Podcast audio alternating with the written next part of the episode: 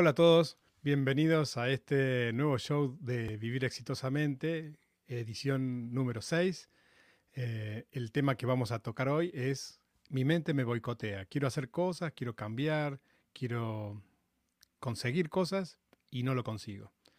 Hola, mi nombre es Pablo Robles y soy hipnoterapeuta, eh, trabajo con hipnosis, trabajo con técnicas de la mente, soy instructor de cursos de desarrollo mental y en esta oportunidad quiero tocar este tema que tiene un poco que ver con nuestro comportamiento, ¿no? Eh, y elegí este título, Mi mente me boicotea, porque a veces sentimos como que alguna parte nuestra no está a favor nuestro, como si estuviera en contra nuestro. Tenemos esa percepción como que quiero hacer dieta y me boicoteo yo mismo. Quiero adquirir un nuevo hábito saludable y me boicoteo a mí mismo. Una parte de mi mente me traiciona. Y bueno, quiero explicar un poco hoy por qué es que sucede esto, cómo es que sucede, qué es lo que pasa realmente, por lo menos hasta donde sabemos, y cómo podemos hacer para que eso no suceda, para que podamos tener el éxito o el resultado que estamos buscando.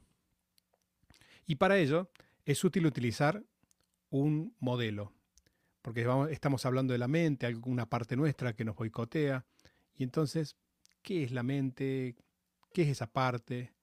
¿Por qué yo no me identifico con esa parte y yo lo siento como que es, una es otro interno, interna mío que me boicotea? Y, y esta, mm, escucharás, habrás escuchado la teoría de partes o la terapia de partes, eh, y algo tiene que ver con eso. Pero primero, esto lo traté en otro video que puedes encontrar, modelo de la mente. Básicamente vamos a suscribir a un modelo donde existe una mente consciente, una mente subconsciente y una mente inconsciente. Y déjame compartirte contigo un, modelo. Eh, la mente consciente es lo que está en el aquí y ahora, es nuestro enfoque de la atención.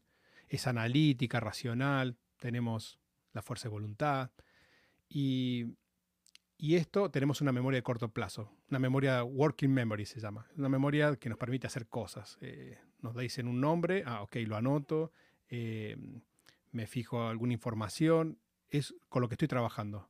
No es la memoria a largo plazo que voy a recordar en otro momento, solamente es por aquí y ahora. Y esta parte de la mente es una parte bastante limitada, solo hace una cosa a la vez. Si intentamos hacer dos cosas a la vez, posiblemente las podamos hacer, pero con mucho menos eficacia y con mucha menos atención y efectividad. Después tenemos una parte subconsciente, que donde están todos nuestros recuerdos. Nuestros recuerdos no están permanentemente en aquí y ahora. Yo puedo evocar un recuerdo y el recuerdo viene con imágenes, sensaciones, emociones. Eh, olores, sabores o sonidos. Todo eso está almacenado y, nos lo entrega nuestra mente subconsciente.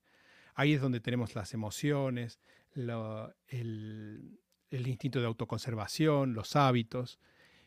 Y después podemos hablar de una mente inconsciente que tiene que ver con nuestro cuerpo, nuestras funciones, nuestro sistema inmune, el sistema digestivo, eh, cuando respiramos, el corazón, todo lo que tiene que ver con la biología, una inteligencia biológica podríamos decirle. Y, todo esto que lo, pensamos o lo vemos en un modelo separado, en realidad somos nosotros, todos juntos. La mente subconsciente no es algo que uno va a dormir y aparece la mente subconsciente, se despierta, se apaga y aparece la mente consciente. No, están ahí ambos durante el día, consciente y subconsciente, y nuestra conducta tiene que ver con lo subconsciente. Nosotros no actuamos, nosotros reaccionamos. Cuando alguien nos hace algo o ante un determinado estímulo, tenemos una reacción. Que puede ser buena o no buena, eso es otro tema. Pero nosotros reaccionamos. Luego de que reaccionamos, puede ser que pensemos y digamos, mm, me parece que no actué bien, o se me fue la mano con fulano, fulana, con tal persona, tal vez no debería haber sido así de grosero, o tal vez, uy, me dejé llevar por esto, pero una reflexión de nuestra mente consciente posterior al hecho mismo. Les pido perdón, pero hoy no estoy muy bien de la garganta, así que realmente estoy haciendo un esfuerzo para, este show.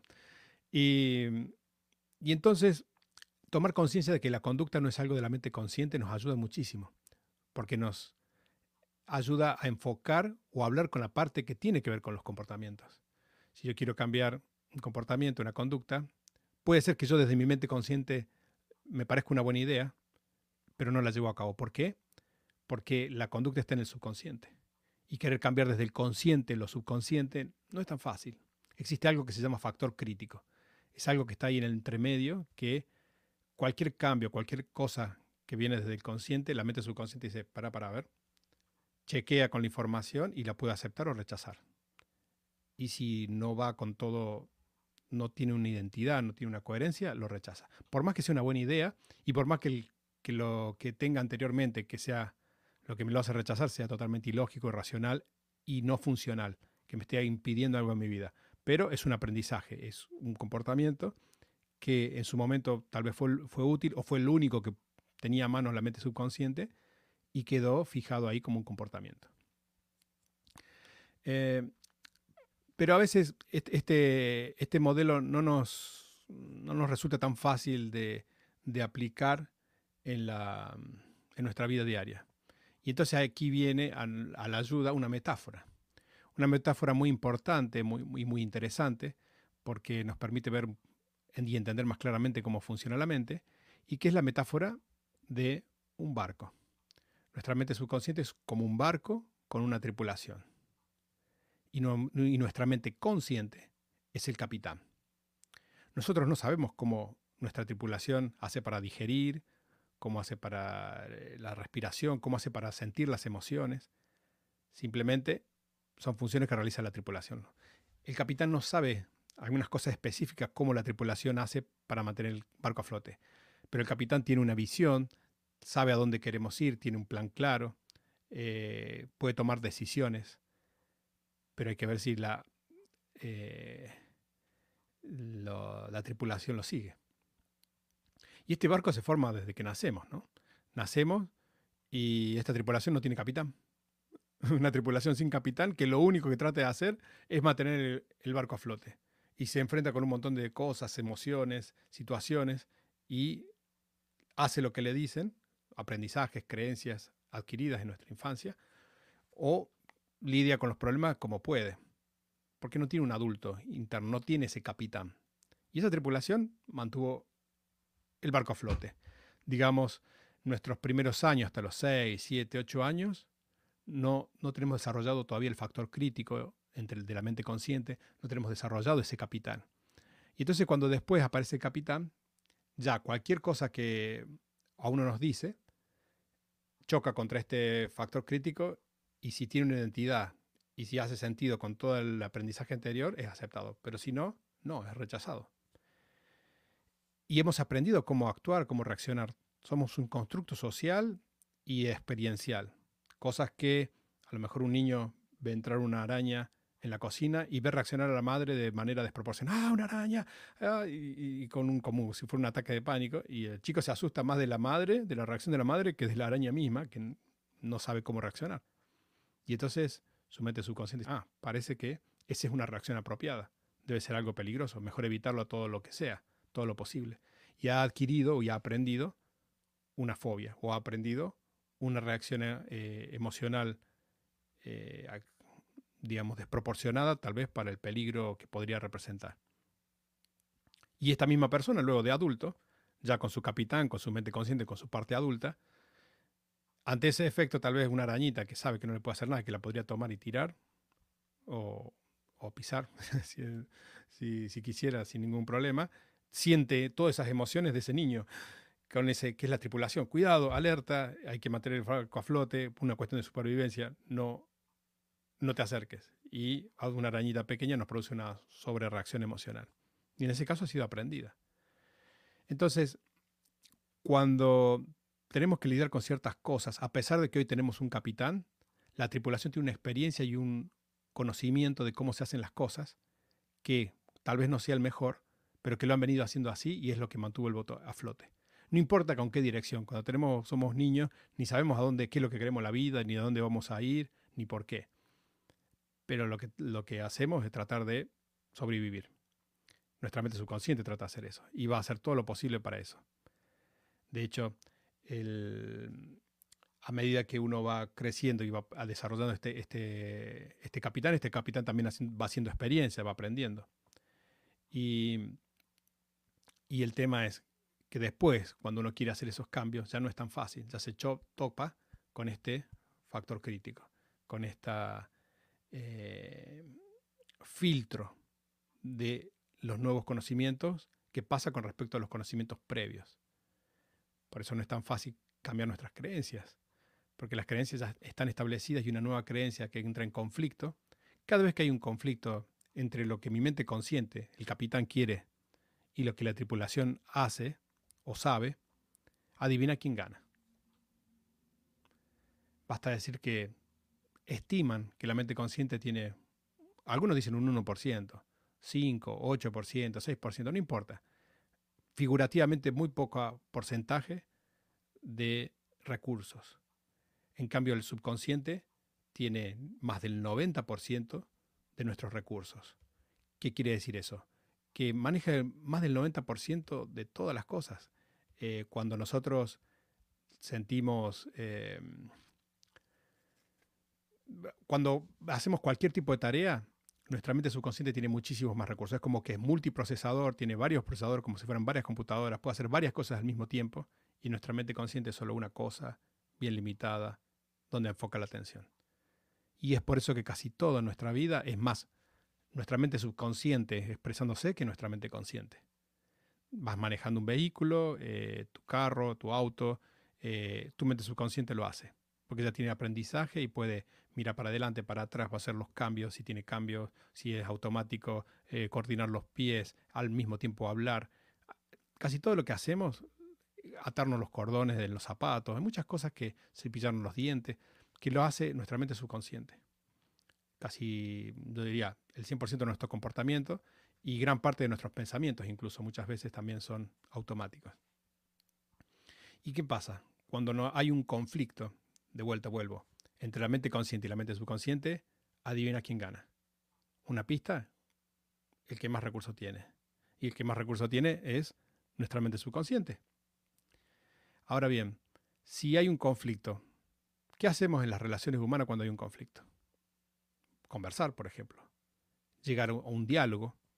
Un diálogo para acordar algo, para llegar a un puntos en acuerdo o para cambiar. ¿Y cómo es nuestro diálogo con nosotros mismos?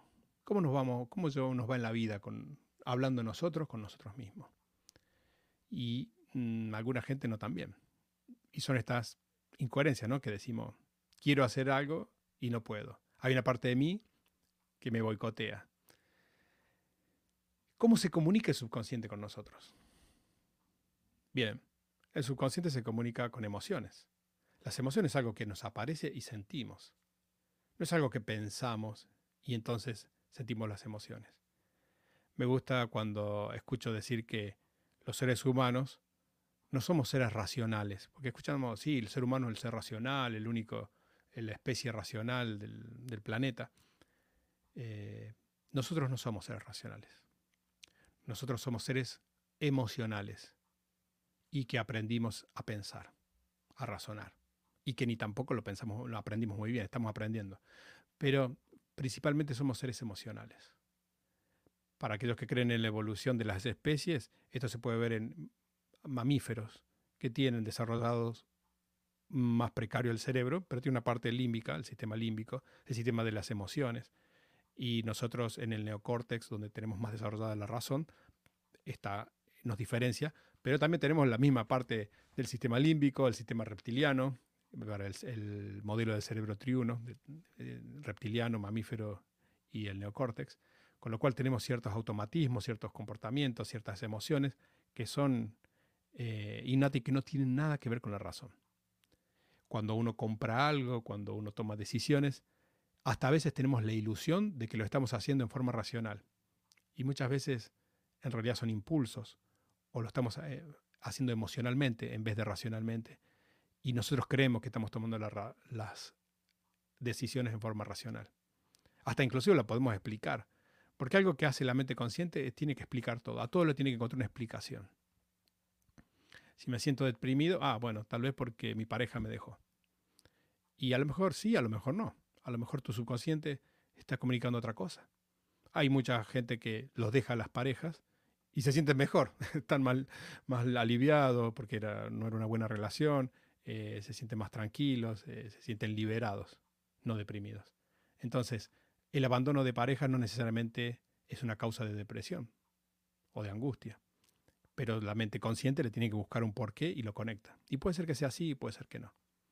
Por eso abordar los problemas, abordar los cambios solo desde la mente consciente, no solo que no es tan efectivo, sino hasta incluso puede ser ineficiente o erróneo.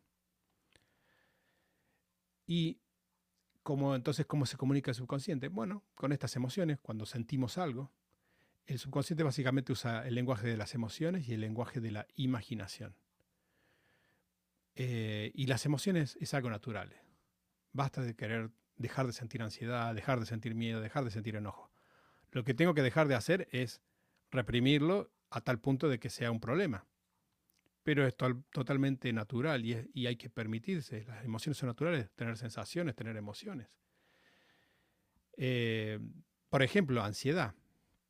La ansiedad generalizada ya, ya es un problema, ya es un problema emocional, que es ya cuando nos sentimos ansiosos de estar ansiosos. Ya a la mañana me despierto y dice, estaré ansioso y hago un escaneo y busco a ver cómo me siento. Y si el que busca encuentra. Entonces ya ha llegado un grado que se ha vuelto algo generalizado. Pero no tenemos que dejar que llegue a ese estado.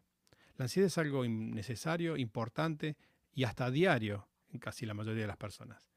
Es algo que nos está comunicando nuestro subconsciente, hey, acá hay algo importante, tenemos que enfocarnos, adrenalizarnos para ponernos en marcha y dar lo mejor de nosotros. Eh, yo no puedo, yo a veces para prepararme para este show o, dar una charla en un escenario ante un gran público, y siento esa ansiedad, siento esa adrenalina, y está bien, soy un ser humano, y eso es algo importante que me lleva a dar lo mejor de mí. Ahora, si lo dejo y no lo atiendo y eso va creciendo y después me empiezo a sentir ansioso de, sentirme ansioso y me hago esa idea y ahí empiezo a provocarme un problema pero es algo natural y diario en todos la ansiedad. Y si escuchamos esa señal que nuestro subconsciente nos está hablando, nos está diciendo, ojo, mira, acá hay un importante, enfocate, te da la energía para hacerlo y, y te pones en marcha, esa emoción pasa a tener un sentido y se consume en ese acto. Y después ah, se siente bien. Se siente uno realizado luego de haber hecho esa actividad que tenía eh, pensado hacer. Entonces, así son las emociones. El miedo el miedo no es ni bueno ni malo, es útil o no útil. El miedo eh, que es útil es un miedo que nos previene de un peligro. La mente subconsciente, la mente subconsciente nos mantiene alejados, evitando algo, y nos hace sentir incómodos. Así evitamos algo que nos puede poner en peligro. Ahora también puede ser que el peligro percibido no sea como tal, o conscientemente, nuestra mente consciente y ahora como adulto entendemos que eso no es un peligro, pero la mente subconsciente aprendió que eso sí es un peligro desde niño y entonces vas a sentir ese miedo. Ahí lo tenemos que trabajar. El enojo, de repente ante una injusticia, ante algo que pasa, la mente subconsciente te adrenaliza y te dice, no te voy a dejar hasta que no hagas algo, hasta que hagas algo. Es un llamado a la acción. Eh, tal vez para pararle el carro, la mano a alguien que se está sobrepasando contigo, con, con algún ser querido, o una injusticia y poder actuar. Y necesitas energía para eso. Y bueno, en ese caso, nuestra mente subconsciente nos lo comunica a través de las emociones. Y tenemos que aprender a escuchar esas emociones, a atender esas emociones, a ver por qué estamos sintiendo lo que sentimos, qué es lo que tengo que hacer, para qué siento lo que siento. Y entender también que esta mente subconsciente, esta tripulación, que es una parte nuestra, no es un enemigo. Quiere lo mejor para nosotros. No solamente quiere lo mejor, hace lo que juzga es lo mejor para nosotros. Equivocado o no es otro tema, pero está de nuestro lado.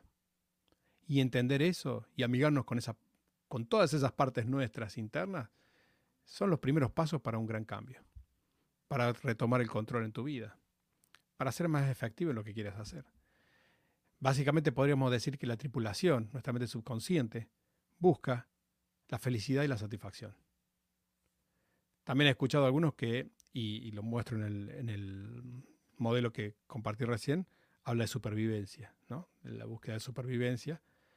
Y sí, eso es cierto, pero no es el último objetivo, no es el, lo que busca finalmente. Eso es un paso, sí, necesario, pero no suficiente. Lo que busca la tripulación, además de mantener el bote eh, a flote, que significaría sobrevivir, busca la felicidad. Busca la felicidad, la satisfacción. Y prueba de ello es que hay gente que es capaz de hacer cosas extremas, peligrosas, que podría correr riesgo su vida, y sin embargo las hace. Y ahí sería algo como incoherente, pero ¿cómo si yo trato de no morirme? Bueno, pero le provoca satisfacción, le provoca felicidad. Tirarse en un paracaídas, un parapente de un, avión, en, una, en un puente, con una, banda elástica, esas que se tiran desde de, un puente y, y, sienten toda la adrenalina y todo eso. Es, es eh, una sensación que placentera para la persona que su subconsciente considera que eso es posible. Hay gente que no se paralizaría, pero aquellos que sí, su mente subconsciente es capaz de tomar ese, ese mm, riesgo con tal de sentir esa satisfacción, esa felicidad. Entonces, es más importante, no es más importante, es el objetivo final de la mente subconsciente, la felicidad, el camino a la felicidad, a un patrón de satisfacción. Y también, ¿por qué no es el objetivo final la supervivencia necesariamente? Porque hay gente que se quita la vida, lamentablemente, gente que su subconsciente no puede ver ninguna salida. Cualquier escenario futuro es tan o más oscuro que el actual. Y evitar ese... y, no, no, hay una búsqueda de felicidad ahí. Lo más... Lo más... Eh, por decir así, más satisfactorio que podría ser es detener ese sufrimiento. Y es capaz de quitarse la vida, con tal de no enfrentar eso que lo aleja de la felicidad, de la satisfacción. Y entonces, si somos capaces de, de suicidarnos como especie, ¿por qué? Porque ese no es el fin último. El fin último tiene que ver con esa felicidad, esa satisfacción. Es un llamado a la acción, es una campanita, una vocecita que siempre tenemos adentro y siempre estamos buscando estar mejor. Y, a veces nuestra mente subconsciente toma esas determinaciones donde eh, es capaz de, quitarse la vida. ¿Por qué? Porque no era el fin último la, supervivencia. Si fuera el fin último la supervivencia, supervivencia, eso no sería posible. Entonces, mejoremos nuestra comunicación con nosotros mismos. Entendamos que esa parte de la mente subconsciente, esa, esa tripulación, está de favor nuestro. Y uno puede, como capitán, desde la mente consciente, decir, bueno, se hace así, punto. Te guste o no te guste. Es, voy a hacer, eh, eh, por ejemplo, dejar de fumar o voy a hacer dieta. Te guste o no te guste. Como no hay una alineación con la mente subconsciente, acuérdense quién gana, quién tiene más recursos. Pero en principio, lo que va a aparecer es el, déjenme recordarles acá, em, acá lo que va a suceder es que voy a tener que utilizar la fuerza de voluntad, porque el subconsciente no está colaborando con mi cambio que yo quiero, desea, que deseo. Y entonces quiero empezar una dieta, la mente subconsciente dice, no, no lo vas a hacer, porque te hiciste un montón de veces, la abandonás y necesitamos para manejar nuestras emociones, para lidiar con el estrés, por ejemplo. No tengo ninguna otra herramienta para eso. Y nosotros decimos, no, voy a hacer la dieta. Y entonces es como el capitán que dice, no, no me interesa que piense, que no piense, que lo que hicieron, vamos a ir para allá. Y que de hecho tal vez sea una, una decisión racional adecuada, eh, un comportamiento eh, deseado, que es eh, lógico, que es racional, que hasta es beneficioso a largo plazo. Pero sin embargo, la mente subconsciente que ve más a corto plazo tal vez, y que no percibe eso, percibe como un peligro, porque ¿cómo va a ser para lidiar con el estrés? voy a tener que aplicar la fuerza de voluntad, esto a fuerza. Pero la fuerza de voluntad en algún momento se acaba. Y cuando se descuida este capitán, se boicotea la tripulación y hace lo que vino haciendo siempre. Entonces, también el estilo de liderazgo que tenemos con nosotros mismos como capitán, cómo, cómo lideramos esa tripulación, también tiene que ver. Es mejor poner la tripulación de nuestro lado, darle las razones, escuchar. Cuando vienen y me plantean algo, escuchar como capitán, no hacer oídos sordos y siempre lo que yo quiero y, nada más. Un jefe que hace oídos sordos a su gente, que son sus colaboradores y que todos tienen el mismo objetivo de felicidad, de búsqueda, de satisfacción, y solamente es mandón y no escucha, y mucha colaboración no va a tener. En algunas cosas, bueno, sí, pero en otras cosas. Y esto pasa también con nosotros mismos. Cuando nos planteamos ciertas cosas que van en contra de lo que nosotros sentimos, de lo que nosotros somos, y ahí hay barreras, hay objeciones. Tenemos que aprender a escuchar eso. ¿Cómo se va a comunicar nuestra mente subconsciente? A través de las emociones, ya lo dije, y a través de la imaginación. Y entonces nos van a aparecer esas objeciones. Y podemos hacer oídos sordos, no escuchar, no prestar atención a, nuestras emociones y tratar de seguir a lo que nosotros queremos. Y ahí chocamos con el factor crítico. Chocar con el factor crítico significa que ese cambio finalmente fracasa, no se realiza, rechazado. Es por eso que a mí me, apasiona y, una de, y mi actividad está siempre en torno a lo que es la hipnosis. La hipnosis nos permite traspasar ese factor crítico, poder comunicarnos con la mente subconsciente. Básicamente, hipnosis es una palabra tan amplia que le damos tantos significados en tantos contextos, pero es comunicación. Hipnosis es comunicación, es, foco de atención, es la habilidad del traspaso del factor crítico, también puede ser definida así, y como tal, me permite una mejor comunicación con el subconsciente y escuchar qué tiene para decir, poder ayudarlo a, sacar esas emociones, tal vez eh, esos bloqueos, esas creencias, y poder permitir el cambio, y poder alinear lo que la mente consciente, el consultante, el cliente viene a trabajar con su terapia y lo que tiene su pasado. Cuando alineamos eso, el cambio sucede y, y sucede rápido. Y eso no lo puedo hacer desde la mente consciente. La, la mente consciente ya intentó, ya trató y no puede, no cambia. Y hay algo que siente, perdón, que va en contra. Y entonces tratarlo con una terapia hablada, con la mente consciente, no, no, no es tan efectivo. Tratarla con la tripulación, que es la que maneja el barco, eso es efectivo. Y digo tripulación porque hay distintas partes, hay distintos actores que tienen distintas funciones. Habrá alguno que tiene que ver con cómo va la velocidad que lleva el barco, otro manejará la caldera, otro manejará las instalaciones eléctricas. Bueno, hay partes que manejan o que se encargan de sostener un síntoma, que es el síntoma que viene, por el cual viene la persona a su consulta. Y ese síntoma puede ser que en algún momento tuvo una, un sentido y ahora ya no lo tiene, y esa parte sigue haciéndolo, pensando que esa es la mejor cosa que se puede hacer, porque no tiene otra opción. Y a pesar de que vos puedas pensar otras opciones conscientemente, si no te comunicas con tu subconsciente, no se logra ese cambio. ¿Qué nos permite la hipnosis? A través de estas terapias, hipnoanálisis, regresiones, movimientos ideomotores, eh, son todos caminos que nos llevan a comunicarnos con esas partes, con ese subconsciente, para poder hacer el cambio. Y esa es la belleza de, esta, de este arte, yo le digo también, porque eh, no solamente es una disciplina, es un arte de eh, comunicarnos con esas partes y, y, reconectar esas partes de nosotros para eh, que el síntoma ya no sea un problema y poder conseguir los objetivos que queremos. No solamente uno ayuda a sus clientes, a, los consultantes, con dejar de sentir algo que no les es agradable o como cuando uno pregunta, ¿qué es lo que querés? Y no quiero sentir más soledad o no quiero sentirme ansioso. Pero ¿qué es lo que querés? ¿Cuál es tu objetivo? ¿Cuál es lo que, si no tuviera este problema, cómo sería tu vida? Y entonces no solamente ayudarlos a dejar de sentir o dejar de sufrir o de padecer el síntoma, sino también darle qué es lo que quiere. Y eso es necesario para poder hacer ese cambio, poder tener este diálogo con el subconsciente y ayudarlo a que puedan hacerse esos cambios. Y si no se pueden hacer esos cambios, en ver por qué no los pudo hacer, dónde es la objeción.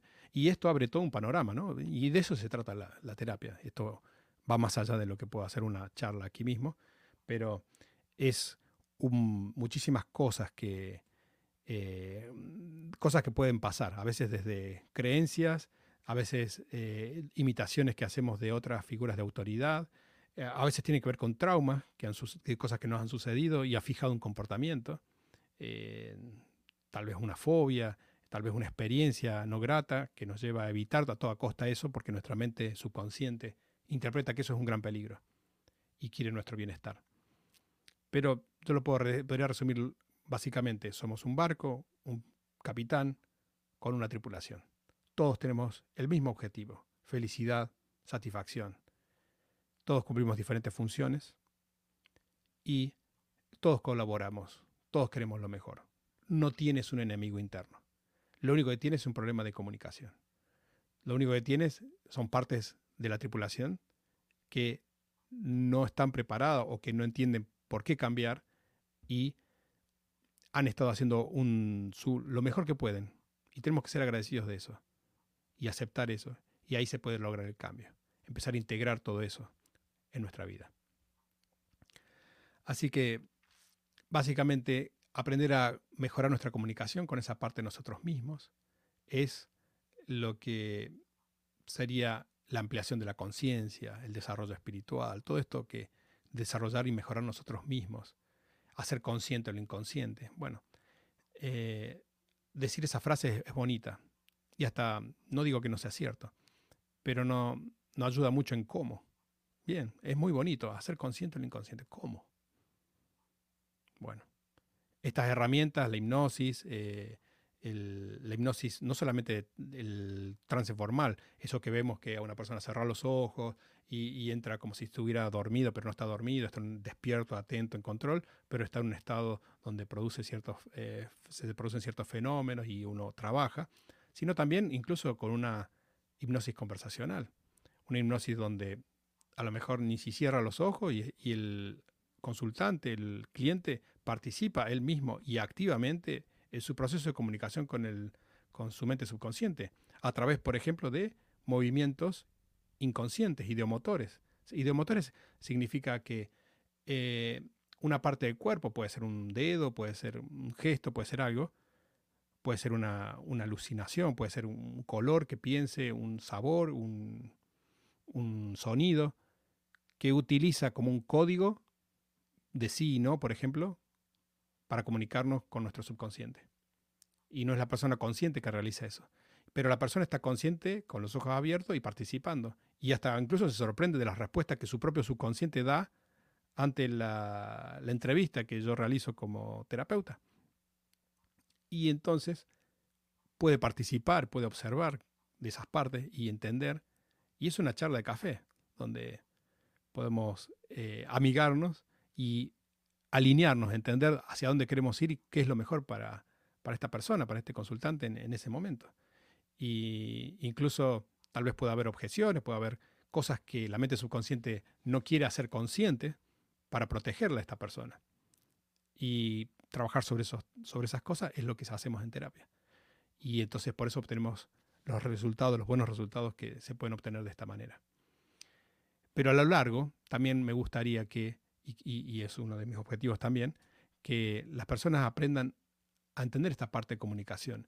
Y este canal de comunicación que abrimos en las sesiones, en, durante el proceso terapéutico, mantenerlo. Seguir comunicándose con la mente subconsciente.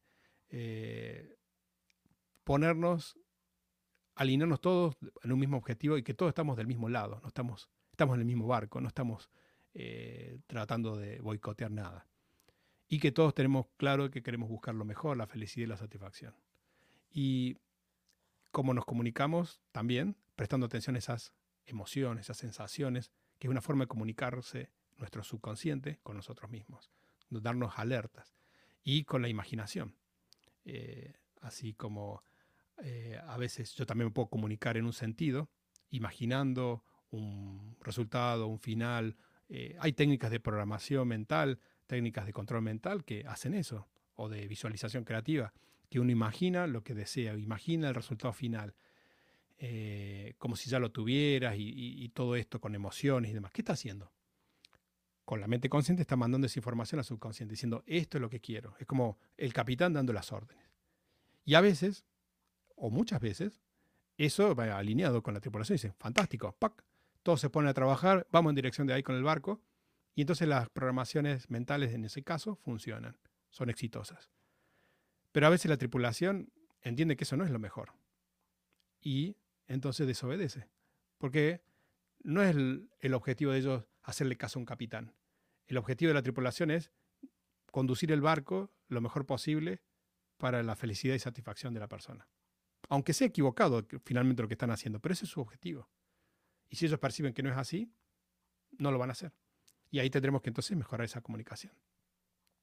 Bien, em, creo que con esto he cubierto un poco el tema que es muchísimo más amplio, sin meterme tanto en la terapia en sí.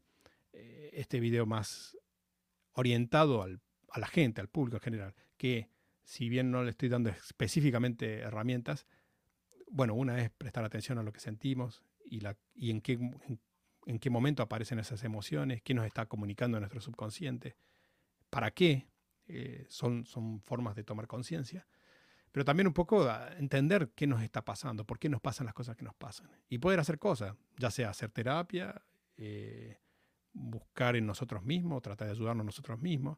La autoayuda siempre, chicos, tiene sus limitantes. Yo, terapeuta, teniendo en claro muchas cosas, sabiendo muchas cosas de esta, enseñando estos temas, aún así, cuando necesito, busco ayuda. No, no nos creamos que somos Superman, el salvador del mundo ni mucho menos. Hacemos lo que podemos con lo que tenemos. La vida es como es, no como queremos nosotros. Y a veces, con ayuda de otros, podemos mejorar muchísimo más. Y cuando nos beneficiamos nosotros, se beneficia todo nuestro entorno. No perdamos el foco de eso. Hay gente que se enfoca demasiado en el afuera. Quiere ayudar a todo el mundo y ni siquiera sabe ayudarse a sí mismo. Y entonces, en vez de ayudar, crea problemas. Ayudémonos y a través nuestro, cuando estamos bien, estamos ayudando también a los demás. Y entonces puedo dar lo que tengo. No puedo dar lo que no tengo. Hay un sabio que dijo, ama a tu prójimo como a ti mismo. Y si lo ves o lo decodificas de otra manera, sería, si tú no te amas de ti mismo, mucho menos puedes amar a los demás, porque no tienes amor para dar.